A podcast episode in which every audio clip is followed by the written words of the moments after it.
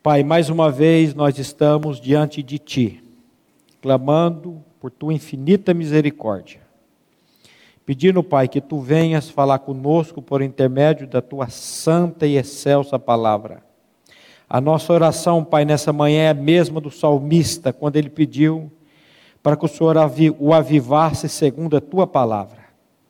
Aviva, Pai, aqueles a quem Tu mesmo tens separado antes da fundação do mundo para a glorificação do nome daquele que é, que era e que hás de vir, seu amado Filho. Pai, queremos consagrar nossas línguas e bocas a Ti, pedindo que Tu venhas tratar conosco. É no nome de Jesus que nós oramos e agradecemos. Amém. É sempre uma luta física e espiritual a proclamação da palavra de Deus. E eu fico feliz por isso. O dia que eu chegar aqui sem taquicardia, sem sudorese,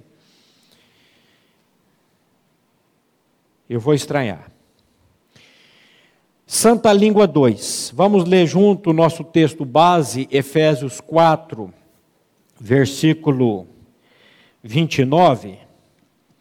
Não saia da vossa boca nenhuma palavra torpe, e sim unicamente a que for boa para edificação, conforme a necessidade, e assim transmita graça aos que ouvem.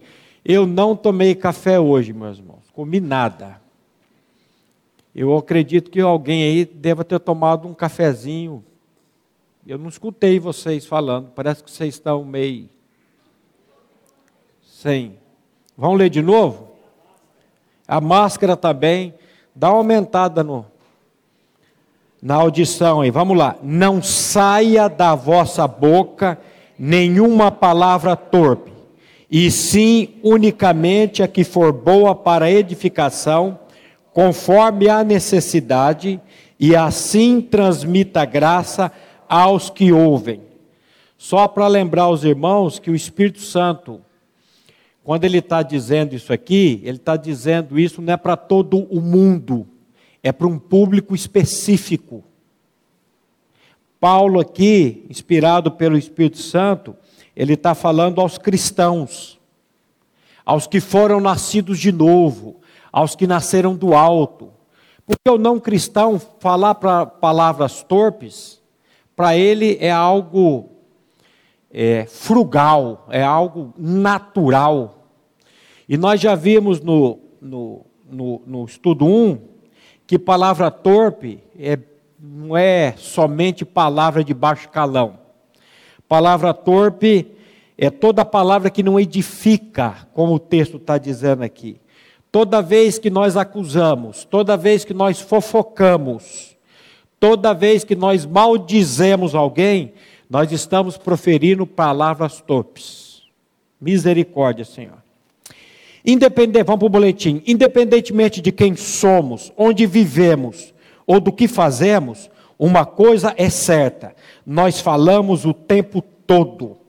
Precisamos reconhecer quão verborrágicas são as nossas falas. O irmão me perguntou o que é uma pessoa verborrágica. Eu falei, é uma pessoa verbosa, é uma pessoa prolixa, eloquente, loquaz. Cara falou, entendi nada. Pois é. Então, para resumir, é uma pessoa que ela se expressa com excesso de palavra, fala demais. Então, nós somos, por natureza, verborrágicos, gostamos muito de falar. Por esse motivo, não é de admirar o fato de que travamos diariamente uma verdadeira guerra em nosso falar. Quem de nós nunca foi ferido por palavras? Ou pior, quem de nós nunca feriu alguém por meio delas? Depois que o homem caiu no pecado, passou a existir entre nós uma verdadeira batalha de palavras. Como é difícil controlar esse órgão tão pequeno a língua. Esse assunto, meus irmãos, a língua, a maneira de falar, pega todos. Hoje eu quero dizer que eu estou passando aqui a foice ou o facão. A começar por mim, ninguém nessa sala aqui, o irmão que nos acompanha pela internet pode dizer: Eu estou livre desse pecado. Infelizmente, depois do pecado, o pecado entrou na raça, nós sofremos muito com esse terrível pecado. Que terrível pecado que é esse? É a falta de controle da nossa língua, que vai englobar a mentira, a fofoca, a maledicência e outras coisitas más. Se o Senhor, primeiramente, não nos regenerar, em Cristo nós vamos ver isso, e depois nós também não atentarmos para aquilo que a palavra de Deus está dizendo, nós vamos sofrer e muito com esse pecado chamado língua. Nós estamos tratando aqui toda segunda-feira com os pais de adolescente. Você que tem filho adolescente, a minha esposa já convidou, das oito da noite às nove e vinte, nove e meia. Nós temos tratado os pais aqui e, simultaneamente, os filhos lá atrás, na sala Monte Hermon. Nós estamos tratando com um livro do pastor Jerry Britz, Pecados Intocáveis ou Pecados Aceitáveis. É os pecadinhos, sabe aquela coisa de é, pecado branco, pecado careca, que a gente acha que não é pecado. Eu peguei aqui no, no, no, no índice do livro dele, ele vai falar desses pecados, ansiedade. Você pensa que ansiedade não é pecado? É pecado. Não é pecado eu ficar ansioso, é pecado eu andar ansioso. Dando uma palavra sexta-feira numa empresa e nós falamos sobre, falando um pouco sobre a falta de perdão.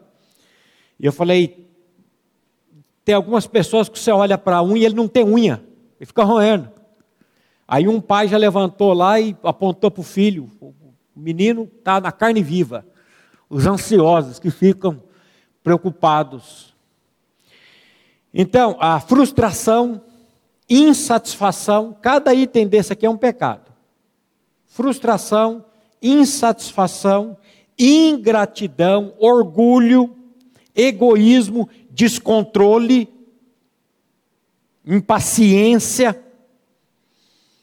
essa fila que não anda, esses velhos tem que fazer esse carro que não vai, impaciência. Isso é pecado.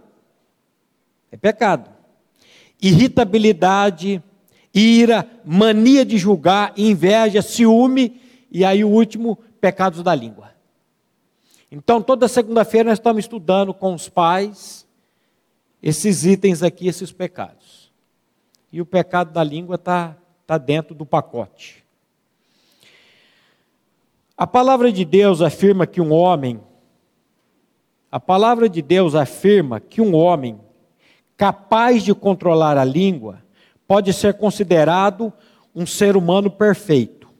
Olha o que que Tiago, capítulo 3, versículo 2 diz: Porque todos nós tropeçamos em muitas coisas. Se alguém não tropeça no falar, é perfeito varão, capaz de refrear também todo o corpo. Olha que coisa.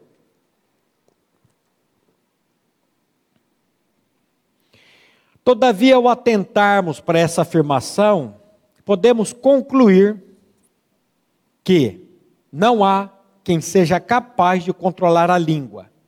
Haja vista que não existe homem perfeito vivendo sobre a terra. O homem que a pessoa que consegue controlar a língua é um varão perfeito. A Bíblia nunca vai dizer que o homem é perfeito. Mas aqui ele diz. Por quê? Porque não existe homem nesse mundo que controle a sua língua. Logo no capítulo de abertura da Bíblia, Gênesis capítulo 1, curiosamente observamos a expressão disse Deus sendo repetida oito vezes. Um irmão lá de Santa Catarina, o Marcelo, me mandou um WhatsApp ontem, dizendo: Pastor, não fica zangado comigo, não. Eu não sei se colocaram errado, se você contou errado. Mas não são oito vezes, são nove vezes a expressão disse Deus. E depois tem mais duas disse, mas disse Deus são nove. Eu falei, meu irmão, não fico zangado, não. Agradeço o irmão. Ele até me convidou quando eu for lá para governador Celso Ramos na casa da minha filha, ir lá visitá-los.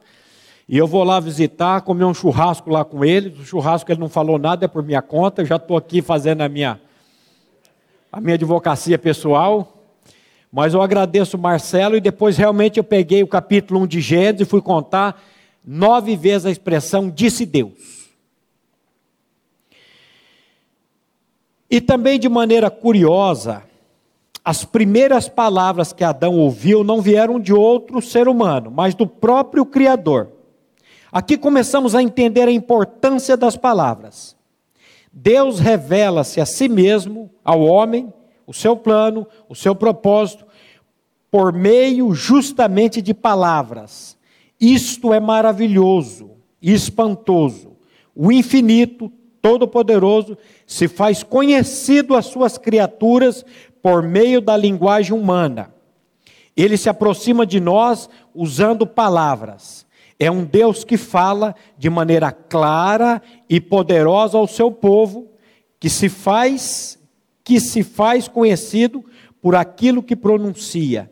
Deus se faz conhecido a nós por aquilo que ele fala, por aquilo que ele se pronuncia. Isso para mim é uma das coisas mais maravilhosas.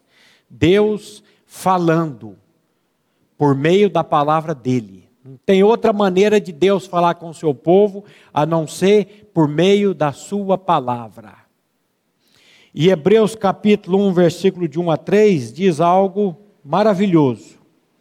Havendo Deus outrora falado, muitas vezes e de muitas maneiras aos pais pelos profetas, nesses últimos dias nos falou pelo Filho, a quem constituiu o herdeiro de todas as coisas, pelo qual também fez o universo. Ele que é o resplendor da glória e a expressão exata do seu ser, sustentando todas as coisas pela palavra do seu poder, depois de ter feito a purificação dos pecados, assentou-se à direita da majestade nas alturas. Glória a Deus.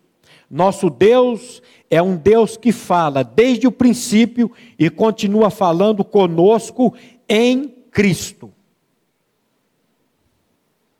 Deus não tem nenhuma palavra especial, ou Deus não tem nenhuma palavra nova para ninguém.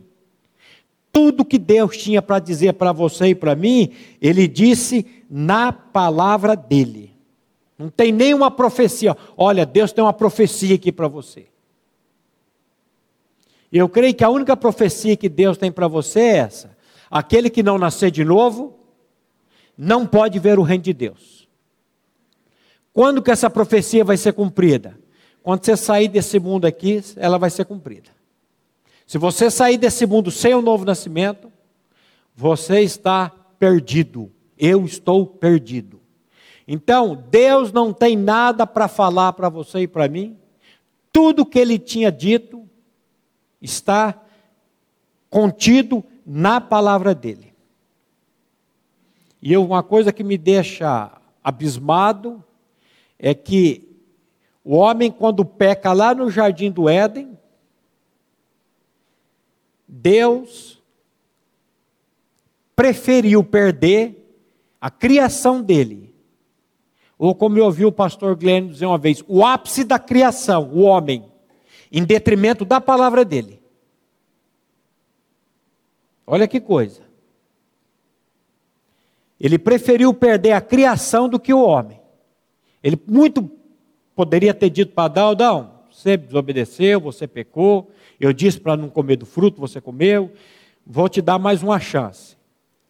Não.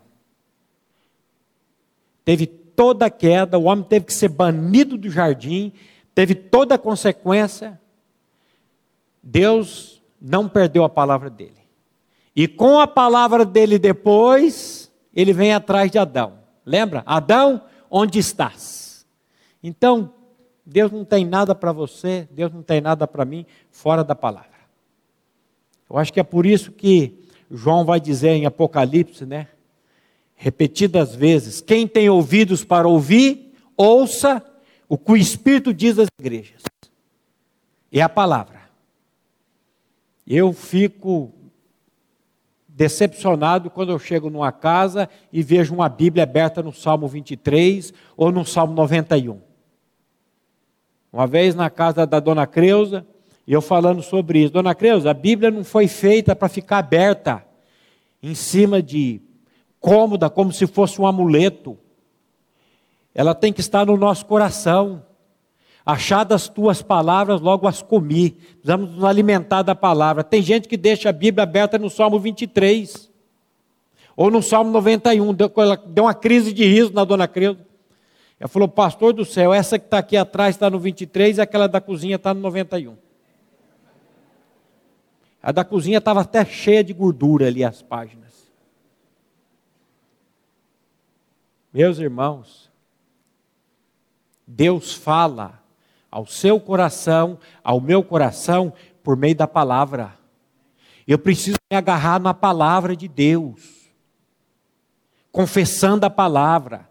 A Bíblia diz que Deus faz com que a mulher estéril vive em família e seja mãe de filhos. Ah, mas o médico diz que não tem jeito. Tudo bem, mas eu estou agarrado numa promessa da palavra. E se for para a glória de Deus e da vontade de Deus, o filho vai vir. E quando vem, vem logo de dois. Entretanto, lembremos-nos de que não vivemos mais naquele mundo perfeito descrito em Gênesis 1, onde cada palavra proferida correspondia ao padrão divino de pureza. O que aconteceu? No capítulo 3, outro orador, a serpente, o pai da mentira, falou, e o homem perdeu o paraíso por ter, por ter dado ouvidos à sua voz, em detrimento da voz de Deus. Depois da queda, todos nós perdemos a capacidade de usar nossas línguas adequadamente, de maneira a transmitir graça aos que nos ouvem. Precisamente por esse motivo é que estamos aqui tratando deste assunto. Depois da queda, todos nós nascemos mentindo, todos nós nascemos mentirosos. É pesado isso, mas a minha filha não vai precisar ensinar a Luísa, minha neta, a mentir. Por quê? Porque a mentira está dentro dela. Ela já nasce. eu vejo pessoas dizendo: ah, o versículo que eu nasci de novo foi Gálatas 2,20, foi João 3,3, foi João é, 3,16, que Deus amou o mundo de tal maneira.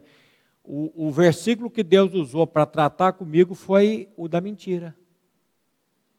Quando ele diz lá em João: Vós tendes por pai ao diabo, e querer satisfazer os desejos dele. Ele foi homicida desde o princípio e nunca se firmou na verdade. Porque quando ele profere mentira, ele fala do que lhe é próprio. Porque ele é mentiroso e pai da mentira. Você sabe por que, que você mente?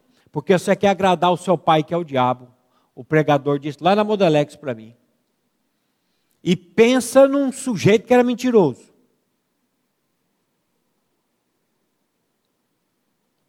Era eu. Aquele dia, fiquei bravo. Eu não sou filho do diabo, eu sou filho de Deus. Não era, eu era criatura de Deus. Todos nós nascemos nesse mundo criaturas divinas.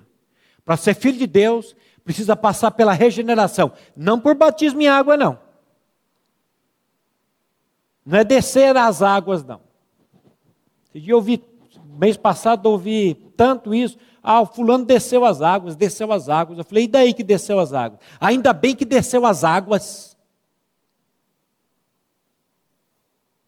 Não é descer as águas, não. É subir a cruz. É ser atraído no corpo de Cristo há dois mil anos atrás naquela cruz. É passar por uma regeneração.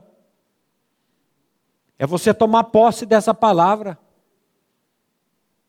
E eu, quando for levantado da terra, disse Jesus: atrairei todos a mim mesmo. Que todos é esse? Os, os que ele selecionou antes da fundação do mundo, os eleitos, os escolhidos. E será que eu faço parte? Oh, pai, eu quero fazer parte disso. Senhor, tem misericórdia de mim. Senhor me revela essa verdade. Todos é muita gente, eu preciso tomar posse dessa verdade. E aí o Senhor vai revelando. Então, a mentira, ela é nata do ser humano. Não adianta. Você já nasce, eis que eu nasci na iniquidade e em pecado me concebeu a minha mãe. O, o, o salmista diz assim: desviam-se os ímpios desde a madre, andam errados desde que nascem, proferindo mentiras. E como é que o mentiroso vai deixar de ser mentiroso? Precisa passar pela regeneração, pelo novo nascimento, pela troca do coração, como nós já tratamos no 1. Porque a boca fala, o coração está cheio. Agora, quando Deus troca o nosso coração em Cristo, aí, aí, aí, aí muda, muda. Se alguém está em Cristo, é o quê? Uma nova criatura. As coisas velhas passaram, é que tudo fez novo. A mentira na vida da nova criatura. Não estou dizendo que a nova criatura está imune a nunca pecar, porque Paulo está dizendo aqui para quem nasceu de novo: não saia da vossa boca nenhuma palavra torpe. E também não estou dizendo que a nova criatura não está imune a pecar, mas quando a nova criatura peca, mente, quando ela mente, o Espírito. E aí eu preciso ir lá e dizer: olha, é mentira, irmão, você me perdoa. Isso é um milagre que só Deus pode fazer. Enquanto ele não fizer isso, a gente vai ficar aí discutindo. A Bíblia está repleta de advertências contra os pecados da língua. 60 delas somente no livro de Provérbios. Eu estou com todas essas referências guardadas aqui. E eu não sei quanto que nós vamos falar sobre isso ainda, mas eu fiquei impressionado que Provérbios tem 31 versículos, 31 capítulos, e tem 60 advertências sobre a língua. É impressionante. Se for estudar só provérbios, nós vamos aqui para o Santa Língua 30. Provérbios 18, 21 diz assim: A morte e a vida estão no poder da língua. O que bem a utiliza, come do seu fruto. A morte e a vida estão aonde? Poder da língua.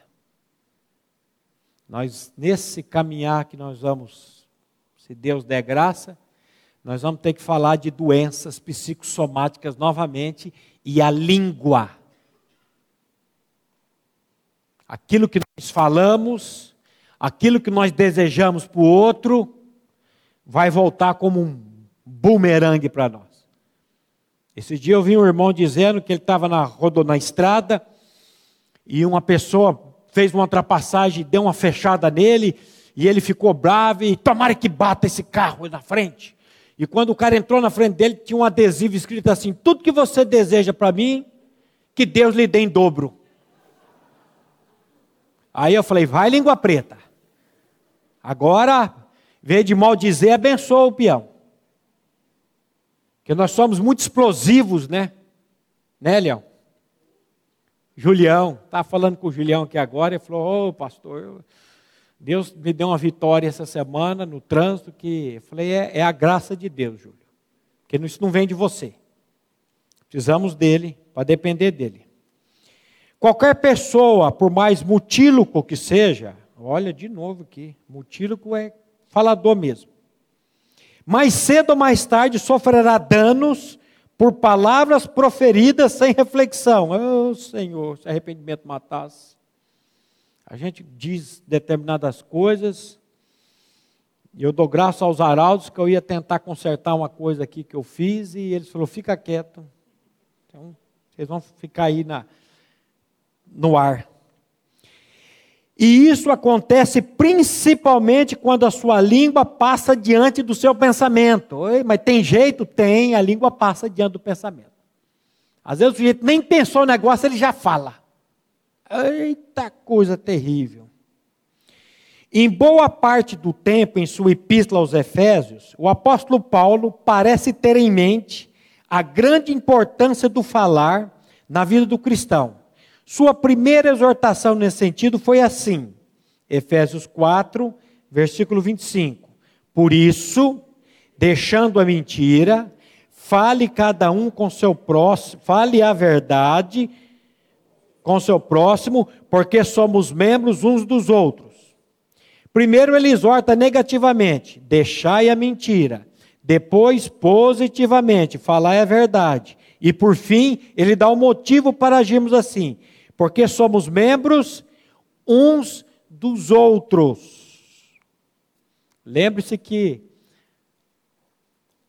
eu sempre falo que na, na primeira igreja o pessoal gosta muito do 2 Coríntios é, 5,14. Pois o amor de Cristo nos constrange, julgando nós assim, se um morreu por todos, logo todos morreram. Mas eu gosto mais do 15. E ele morreu por todos, para que os que vivem não vivam mais para si mesmos, mas para aquele que por eles morreu e ressuscitou. E quando eu paro de querer viver para mim, que o mundo rode em volta do meu umbigo e eu começo a viver para a glória de Deus e para Deus, sabe o que, é que vai acontecer? Eu vou me preocupar com o próximo. Que a Bíblia é outrocêntrica. Senhor, me livra disso, por misericórdia.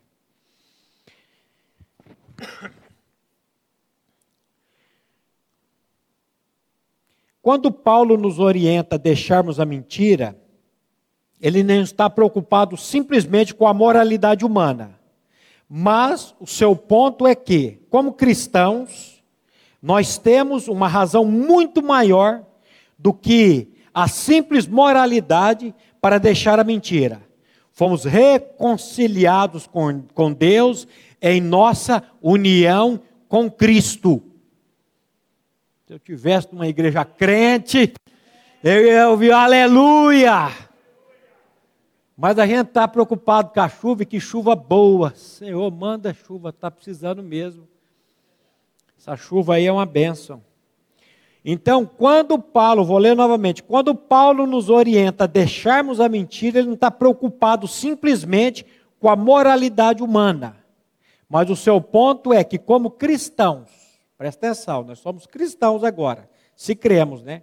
Nós temos uma razão muito maior do que a simples moralidade para deixar a mentira. E qual que é essa razão? Eu fui reconciliado com Deus na minha união em Cristo Jesus. Por causa disso. Por causa disso. Não é para, não é por outra coisa. Como podemos então deixar a mentira? A palavra assim nos ensina, Efésios 4, 24. E vos revistais do novo homem, criados segundo Deus, em justiça e retidão, procedentes da verdade. Como é que eu vou deixar a mentira? Quando eu for revestido do novo homem. Só que para ser revestido do novo homem, eu tenho que ser despido do velho homem. O velho homem, onde que, onde que o meu velho homem foi tratado? Na cruz. Sabendo isto, que foi crucificado com ele, o nosso. O nosso é muita gente. Eu preciso crer que foi o meu. E preciso ir diante de Deus dizendo: Senhor, revela isso no meu coração.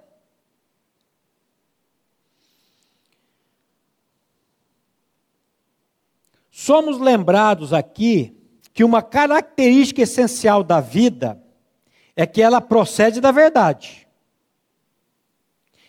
É justamente isso, a verdade que nos distingue dos demais. Um homem que foi tornado cristão é aquele que chegou ao conhecimento de Cristo, que é a verdade, e nisso nos gloriamos. O que que distingue um cristão do não cristão? É que ele foi, presta atenção, tornado cristão. Ele não se fez cristão, porque eu não me faço cristão. Eu preciso ser tornado cristão por Deus em Cristo, na obra que ele fez. Ninguém acorda um dia cedo e diz: hoje está um dia bonito, já estamos em outubro, e acho que eu vou virar crente, vou me tornar um cristão. Não, isso aí é um milagre, é Deus que faz. Nós precisamos ouvir a palavra e aquilo que nós estamos ouvindo, clamando a Deus para que Ele faça essa obra em nós.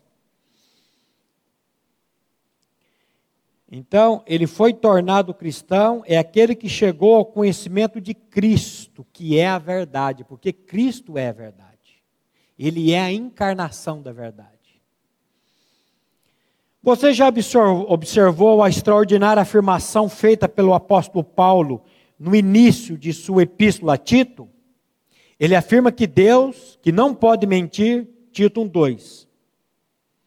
Que declara a, a, a Tito 1:2 da esperança da vida eterna, o Deus que não pode mentir. Então tem uma coisa que Deus não pode mentir. Que declaração, por um lado, tremenda, e por outro, paradoxal. A Bíblia diz que Deus é onipotente, ou seja, ele pode fazer todas as coisas, mas ao mesmo tempo, a mesma Bíblia diz algo que ele nunca pode fazer: mentir. A mentira para Deus seria uma afronta a sua própria natureza e a sua essência. Deus é a verdade absoluta e eterna. E ser cristão significa estar em comunhão com Ele. Logo, o falar cristão é, deve ser bem diferente do falar mundano. Estamos dizendo alguma coisa errada aqui, meus irmãos? O falar do cristão deve ser, deveria ser, diferente do falar do não cristão. Porque o cristão é aquele que provou da verdade. O cristão é aquele que teve o seu miolo trocado, o seu coração trocado. Será que o seu novo nascimento, será que o meu novo nascimento ele foi o novo nascimento do alto mesmo? Será que eu não estou acostumado com essa mensagem do novo nascimento? Ah, eu já nasci na igreja, irmão, desde pequenininho. Numa empresa essa semana, falando do Marquinho, eu falei, olha, o Marquinho, esse moço aí, ó, está aqui trabalhando com vocês. Ele ia na igreja, ele tocava na banda da igreja, no louvor, louvava a Deus mas não era nascido de novo. Mas tinha uma vida, humanamente dizendo, proba. Uma vida, humanamente dizendo, sem pecado nenhum. Mas aí ele foi ouvindo a palavra, ouvindo a palavra, ouvindo a palavra. Uma vez perguntaram, né? Perguntaram para quem? Não sei se não foi o pastor Guilherme. Quando que o senhor vai parar de pregar sobre o novo nascimento? O dia que você nascer de novo, irmão. Porque a mensagem do novo nascimento é a única mensagem que pode mudar a vida de uma pessoa. Não existe outra mensagem.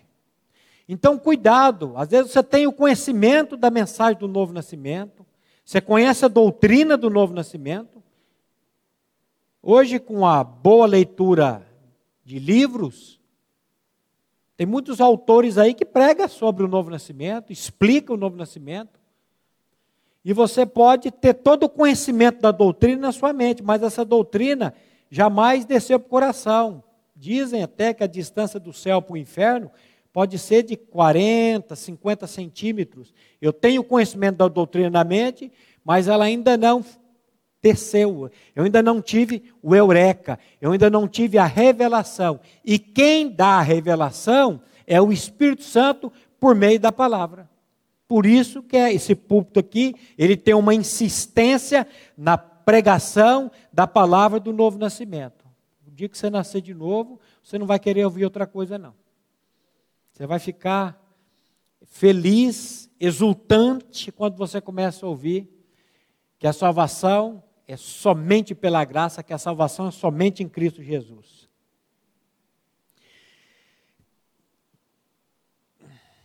Cabe aqui ressaltar que homem algum jamais será um falar genuinamente cristão, a menos que tenha nascido de Deus. Provérbios 12, 17 a 19 diz assim: O que diz a verdade manifesta justiça, mas a testemunha falsa a fraude.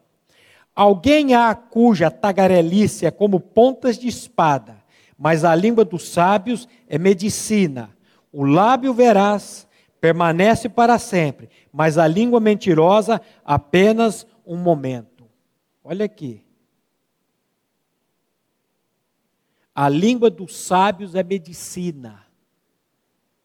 Com a língua você cura as pessoas. E com a língua você. Você é, é, é, é, não é curar, adoece as pessoas. Com a, se com a língua de Cristo, com a língua, com a palavra verdadeira, eu trago saúde, com a língua falsa, eu trago doença também. Essa tal de língua, ou oh, coisa terrível. Lewis Bailey disse com propriedade: mantenha sua linguagem tão limpa de toda obscenidade, quanto deseja que sua comida esteja sem veneno. Olha que frase. Mantenha a sua linguagem tão limpa de toda obscenidade, quanto deseja que sua comida esteja sem veneno. Senhor, me acode. Precisamos reconhecer diante de Deus que nossa fala, por muitas vezes, tem levantado dissensão e que, com frequência, temos falado de maneira precipitada e sem reflexão. Isso aqui é muito importante. Você precisa reconhecer diante de Deus isso. Nós temos uma mania terrível de quando ouvimos uma verdade dessa, a gente pensa assim: puxa vida, minha sogra, aquela linguaruda, tinha que estar tá aqui ouvindo essa verdade agora. Ah, o irmão tinha que. Não, é para você e para mim. Todos precisamos ouvir. Então presta atenção. Precisamos reconhecer diante de Deus primeiro Lembre-se que pecado, antes de ser contra o próximo, é contra Deus. A Bíblia diz para nós confessarmos nossos pecados a Deus. Primeiro é Deus. Depois uns aos outros para ser curados. Então, primeira coisa, preciso reconhecer diante de Deus que por muitas vezes a minha fala tem levantado dissensão, e que com frequência tenho falado de maneira precipitada e sem reflexão. Ou nós estamos falando aqui com um público que é varão perfeito. Nós estamos falando aqui com um público que não peca. Eu acho que não. Como eu disse aqui, a começar por mim, ninguém aqui escapa. Então, primeira coisa, confessar diante de Deus. Tem sido comum cedermos à tentação de fofocar e em nossa ira temos proferido palavras destruidoras. Senhor, quantas vezes na minha ira, quantas vezes na minha loucura, eu tenho dito palavras duras para outras pessoas.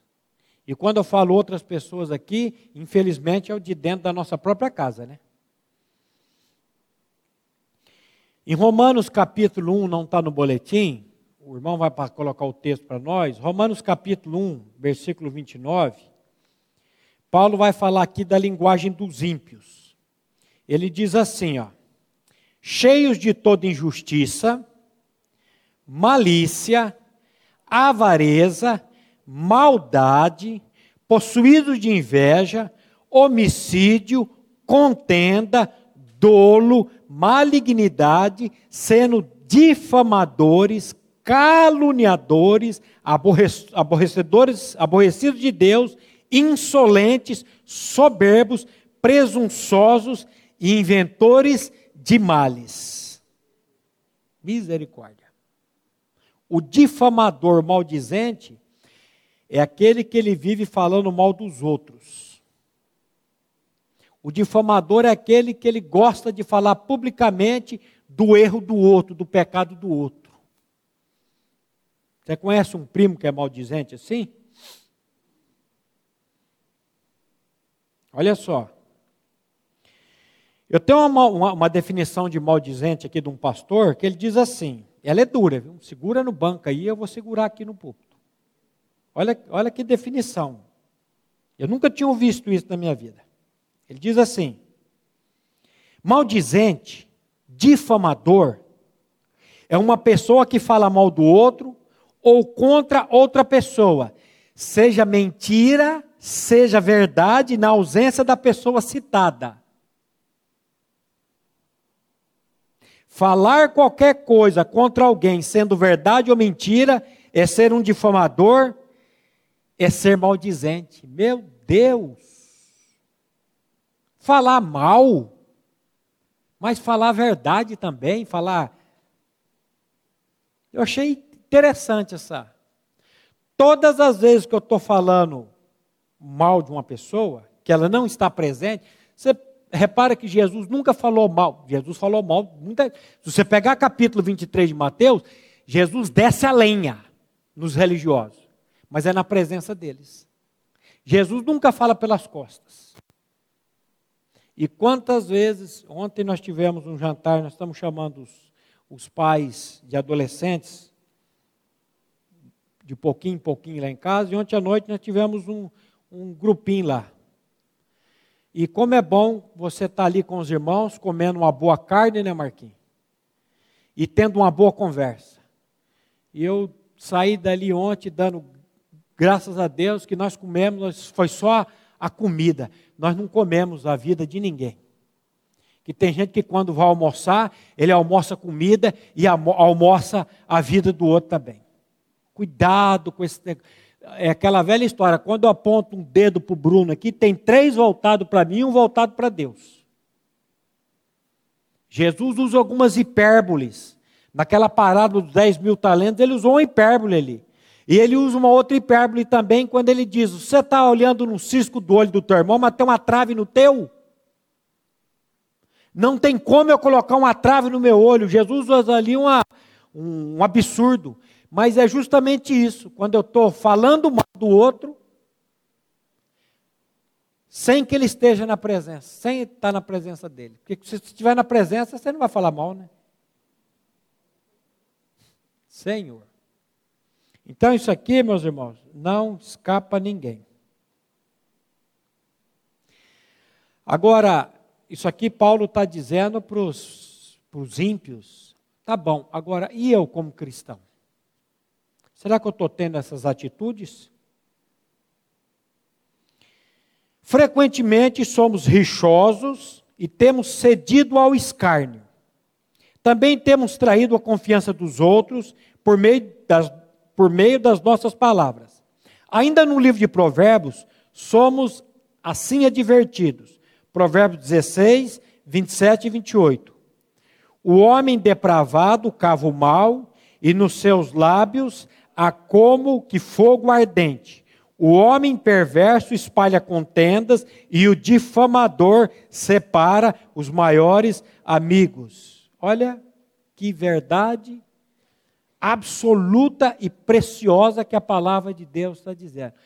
Quantas pessoas não foram separadas por causa de calúnia, por causa de difamação?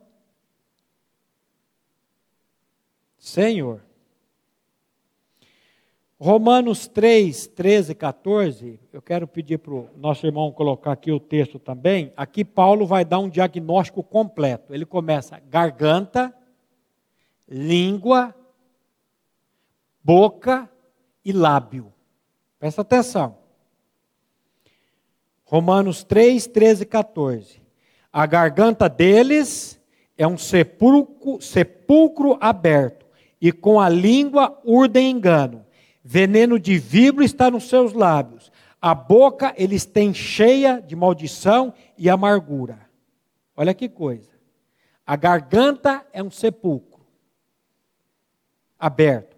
Com a língua urdem engano. Veneno de víbora nos lábios. e a boca tem cheia de maldição e amargura. Você vê que parece que é todo o sistema respiratório aqui. Senhor, trata com isso na minha vida, por misericórdia. Por graça, Senhor. Como que nós somos ligeiros para. E Paulo, ele tem autoridade para dizer o que ele está dizendo aqui, porque lá em 1 Timóteo 1,13, ele diz assim: A mim, que noutro tempo fui blasfemo. Você sabe o que é a palavra blasfemador? Difamador. Aquele que fala mal, aquele que injúria contra o outro. Então Paulo está dizendo: A mim que noutro tempo, olha a expressão, noutro tempo, era blasfemo, perseguidor, insolente mas obtive misericórdia, porque o fiz na ignorância e na incredulidade. Transbordou, porém, a graça do nosso Senhor com fé e o amor que há em Cristo Jesus. Olha aqui. A mim que noutro tempo fui blasfemo,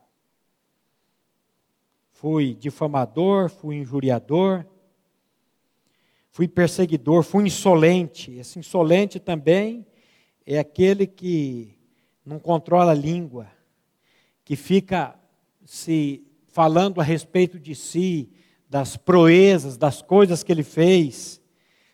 É, vive fazendo afirmação falsa, mas ele vai dizer: Mas obtive misericórdia, porque eu fiz na ignorância e na incredulidade. Transbordou, porém, a graça do nosso Senhor com fé e com amor que há em Cristo Jesus. Meus queridos, nós temos graça em abundância para diante do trono da graça de Deus para pegar, para Ele tratar conosco. Que ma maravilha que é isso. Então, toda vez que nós estamos falando mal de alguém, nas entrelinhas, sabe o que, que você está dizendo? Eu não sou como ele. Lembra do fariseu quando for orar? Eu não sou como os demais homens, adultos, roubadores, jejum duas vezes por semana, dou os dias de tudo quanto possuo.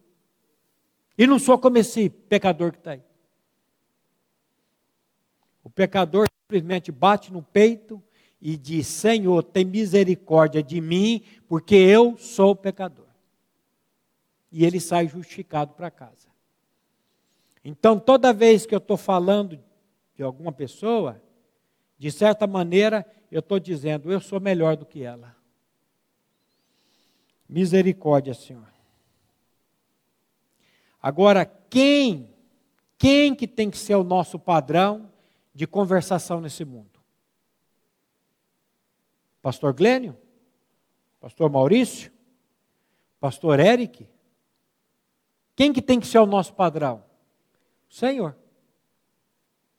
Até Paulo vai dizer, né? Sede meus imitadores, como eu sou de Cristo. O modelo é Ele.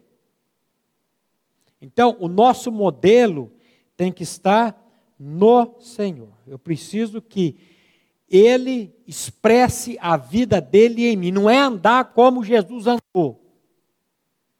É, Senhor, eu confesso que eu estou crucificado com Cristo e vivo não mais eu, mas Cristo vive em mim.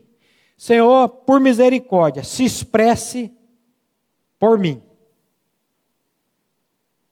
Por misericórdia, guarda a minha língua, guarda a minha boca, guarda a minha garganta, guarda o meu falar, guarda os meus lábios, como o texto disse aqui.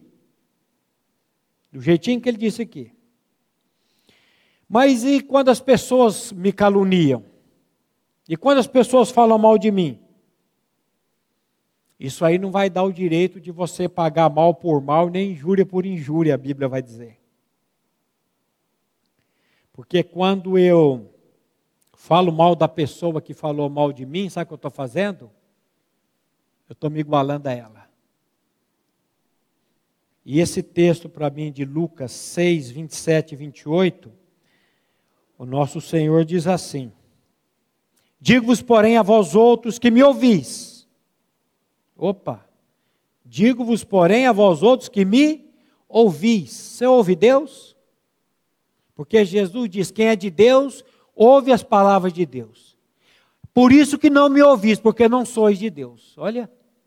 Então ele está dizendo: digo-vos a vós que me ouvis, amai os vossos inimigos e fazei bem aos que vos odeiam, bendizei aos que vos maldizem e orai pelo que vos. Não é pagar mal por mal. Olha aqui.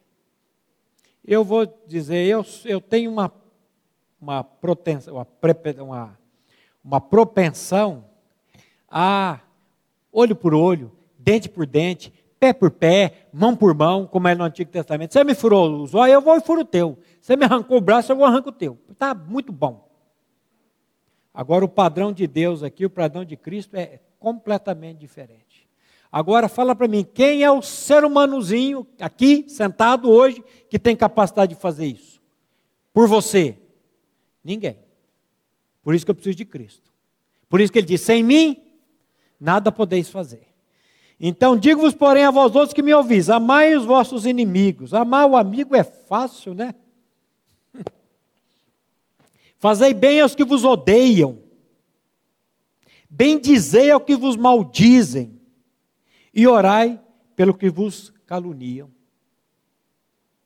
O pastor Gleno contou aqui uma história uma vez, o pastor Abuchaim, que uma pessoa chegou para ele e falou, pastor Abuchaim, a pessoa disse que o senhor é um homossexual.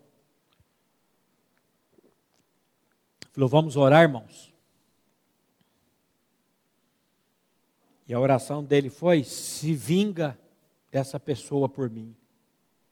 A pessoa até assustou: se vinga. Faz ele nascer de novo. Vingança maravilhosa. Ontem à tarde eu passei a tarde toda na casa do meu irmão Nilson Demari. Ele fez uma cirurgia de variz. Esse pessoal que está operando, eu estou indo agora visitar. Porque eu, eu, eu, deixa eu aprender, porque quando eu ficar velho, eu já pego as dicas com os irmãos. E passei a tarde lá com ele, e a, a, a, a mãe da esposa dele estava lá, 92 anos de idade. Pensa numa senhora sóbria, pensa numa senhora firme. E nós estávamos falando dessa coisa da língua. Ela falou: Meu filho, nunca guardei ódio, nunca guardei ressentimento de ninguém pessoa fazia mal para mim, eu dizia, Deus. Falei, por isso que a senhora está sentada aqui com 92 anos com essa, com essa força. Porque o maldizente, o fofoqueiro, ele vai, vai somatizar, não tem jeito, vai ficar doente.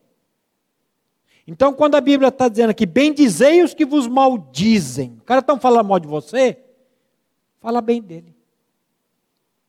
Orai pelo que vos caluniam. Estão caluniando você? Eu vou lá tomar satisfação com ele. Vamos lá, vou chamar o Julião e o Elhão. Vamos lá, nós três. Quero ver. Vai, bobo. Vai orar por essa pessoa. Vai clamar a Deus pela vida dessa pessoa. Consciente de sua propensão ao pecado da língua, Davi fez uma súplica objetiva a Deus. Salmo 141, 3. Põe guarda, Senhor, a minha boca, vigia a porta dos meus lábios. Há uma oração que você pode começar a partir de hoje, fazer. Essa daqui. Põe guarda, Senhor, a minha língua, vigia a porta dos meus lábios. Em nome de Jesus, Senhor. Um homem não faria esse pedido ao Senhor se antes não tivesse recebido clara convicção da, da importância do assunto e a consciência de que corre o risco iminente, constante de transgredir nesse pecado. Ora, se o próprio rei Davi estava consciente do seu pecado, teríamos nós a presunção de acharmos que estamos livres dele? C.H. Spurgeon, príncipe dos pregadores, dizia: Nós devemos falar frequentemente, mas frequentemente falamos sem necessidade. Olha que verdade preciosa.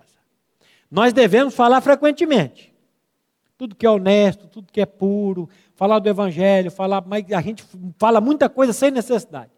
Eu não sei você, mas eu falo. De vez em quando eu falo umas coisas para minha mulher que ela fica magoada comigo, fica bicuda comigo, e eu vou pedir perdão e ela demora um pouquinho para perdoar, mas perdoa.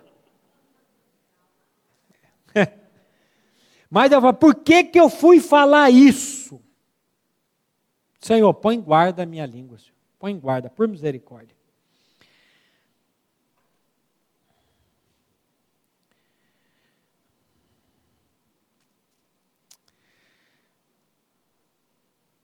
Mas, pastor, eu fui tornado cristão.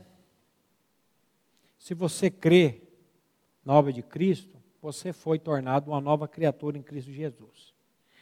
Mas por que, que eu sofro tanto com esse pecado então? Eu gosto muito da introdução de um livro, Graça Extravagante, do John Newton, contando a história do John Newton, aquele que escreveu Amazing Grace, que foi um, um, um contrabandista de escravos, e esse homem teve uma experiência tão maravilhosa com Deus.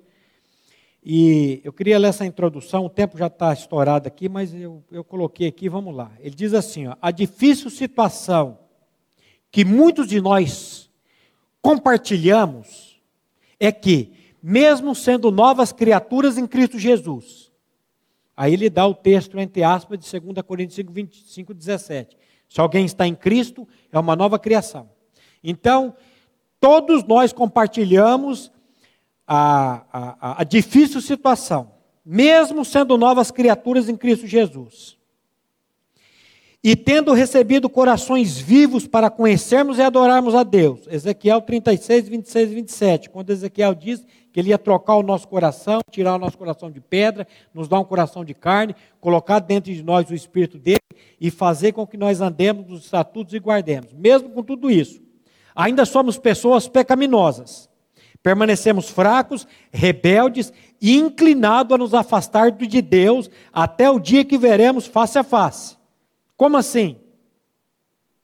Mesmo tendo, mesmo sendo uma nova criatura, eu ainda continuo num corpo de pecado. O pastor Glenn já está, acho que no, no, vai para o sexto capítulo do livro dele, A Salvação da Alma. Você não leu esse livro ainda, leia esse livro.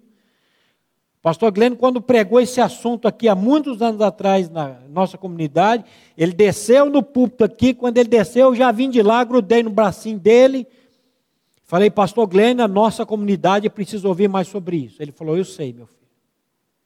E ele fez essa série de estudos da salvação da alma. Eu fui salvo no meu espírito quando o Espírito Santo me deu fé para crer. Eu estou sendo salvo na minha alma do poder do pecado e eu serei salvo da presença do pecado. São três estágios. Eu fui, estou sendo e serei. Mesmo sendo uma nova criatura, eu ainda habito num corpo de pecado e eu sofro. Eu sou tentado a mentir Todos os dias. Ou você também não é?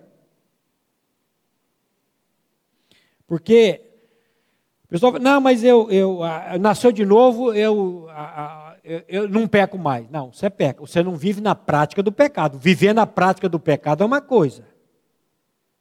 O pecado na vida do cristão, eu costumo dizer, é um acidente de percurso. O pecado na vida do cristão é, é, é uma coisa que ela, ela, ela vai acontecer, mas eu não vou viver naquela prática do pecado. E outra, todas as vezes que eu peco, todas as vezes que eu. Muitas vezes até que eu, eu, eu peco com a língua até contra minha esposa, às vezes eu não volto para pedir perdão para ela, mas eu já sei que eu fiz. E sei que eu tinha que pedir perdão. E muitas vezes eu não peço para pedir perdão, por causa desse orgulho meu. Mas o Senhor está tratando. Aquele que começou a boa obra, ele vai aperfeiçoá-la até o dia de Cristo Jesus. Então não me vem com essa história que o Senhor é uma nova criatura e você vive na prática do pecado. Se você vive na prática do pecado, você não é uma nova criatura. A nova criatura, ele tem, ele tem asco pelo pecado, ele tem angústia pelo pecado, ele chora pelo pecado diariamente. Mas infelizmente ele ainda habita no corpo do pecado. Enquanto eu não sair daqui e receber um corpo glorificado, eu vou lutar. A Bíblia diz que o pecado tenazmente nos rodeia. Ele não está mais no controle, mas ele está ali como um tenaz querendo, e aí eu preciso, com a palavra de Deus, ser fortalecido no Senhor e na força do seu poder. Paulo nos lembra que um dos grandes objetivos do cristianismo e da salvação é sermos tornados santos. Ele expressa isso claramente logo no início de sua epístola. Efésios capítulo 1, versículo 3 e 4. Vamos ler juntos? Bendito Deus e Pai do nosso Senhor Jesus Cristo, que nos tem abençoado com toda sorte de bênção espiritual nas regiões celestiais em Cristo. Assim como nos escolheu nele, antes da fundação do mundo, para sermos santos e repreensíveis perante ele. Deus nos salvou para que fôssemos santos e repreensíveis diante dele. Desenvolvendo essa verdade mais adiante, ele exorta, Efésios 4, 31. Longe de vós toda amargura e cólera e ira e gritaria e blasfêmias e bem assim como toda malícia. E de novo, em Efésios 5, 3 e 4. Mas a impudicícia e toda sorte de impureza ou cobiça nem sequer se nomeia entre vós como convém a santos, nem conversação torpe, nem palavras vãs ou chocarrices, coisas essas inconvenientes, antes, pelo contrário, ações de graças. Ação de graça, meu irmão. A nossa boca precisa louvar e agradecer a Deus diariamente. Portanto, ao longo da Portanto, ao longo da epístola fica evidente que, para o apóstolo Paulo, toda esta questão ligada ao falar é de vital importância e deve receber a devida atenção de todos os crentes, de todos os cristãos. Somos chamados a tratar diligentemente desse assunto em nossas vidas, falando a verdade sempre, em toda e qualquer situação. Você quer viver dias felizes? Você quer amar a vida e viver dias felizes? Olha a receita que Pedro dá na primeira epístola dele, no capítulo 3, no versículo 10, mas vamos começar no versículo 8. 1 Pedro 3, 8 diz assim: Finalmente, sede todos de igual ânimo, compadecidos, fraternalmente amigos, misericordiosos, humildes, não pagando mal por mal ou injúria por injúria, antes, pelo contrário, bem dizendo, pois para isto foste chamados, a fim de receber bênção por herança. Pois quem quiser amar a vida e ver dias felizes, refreie a língua do mal. Evite que os seus lábios falem dolosamente, aparte-se do mal, pratique o que é bom, busque a paz e empenhe-se por alcançá-la, porque os olhos do Senhor repousam sobre os justos e os seus ouvidos estão atentos às suas súplicas, mas o rosto do Senhor está contra aqueles que praticam males. Então fica a dica para você. Leia esse texto depois na sua casa. O Evangelho de Jesus Cristo é muito prático e o Espírito Santo que habita em nós pode nos capacitar poderosamente a controlar esse órgão tão potencialmente destruidor, que é chamado língua. Por isso precisamos rogar ao Espírito de Deus que nos ensine a controlar as palavras e sermos cautelosos. Pense bem antes de falar, pondere e avalie as palavras no seu coração antes de proferi-las. Prefira manter-se calado ao falar com mau propósito ou sem propósito algum Seja sempre cuidadoso no falar. Lembre-se, Provérbios 10, 19. No muito falar, não falta transgressão, mas o que modera os lábios é prudente. Estou certo de que meditar sobre esse assunto na palavra de Deus, por um lado, irá nos mostrar o quão longe estamos do padrão divino, mas por outro lado, em virtude da obra de Cristo, nós poderemos viver na real esperança, tanto do perdão quanto da purificação desse terrível e tão frequente pecado. Clamemos ao bendito Espírito de Deus para que ele abra os nossos olhos, os olhos do nosso entendimento, a fim de compreendermos essa tão importante verdade. Em nome de Jesus. Amém. Meus irmãos, que o Senhor fale, continue falando aos nossos corações. para que possamos ir diante do trono dele e pedir para que ele nos dê essa língua de erudito, uma boca que glorifique o nome do Senhor, e não uma boca que difame. Vamos orar? Pai, mais uma vez nós te louvamos, te agradecemos, primeiramente por mais um dia de vida que o Senhor concedeu a cada um de nós. Pai, a tua palavra diz: em tudo dai graças, porque esta é a tua vontade em Cristo Jesus para conosco. Pai, que as nossas línguas aprendam, e é somente o teu Santo Espírito, Pai, quem pode fazer isso por nós.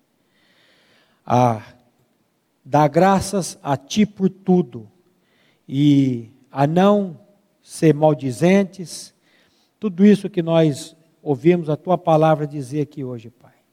Nos ajuda, Pai, só sabe que sem a Tua operação nas nossas vidas, nós nada podemos e nada somos. Muito obrigado, Pai, por sermos confrontados nessa manhã pela tua palavra. E sabemos e cremos que a obra de convencimento é do teu Santo Espírito. É no teu nome, Jesus, amado da nossa alma, que nós oramos e agradecemos a ti. Amém.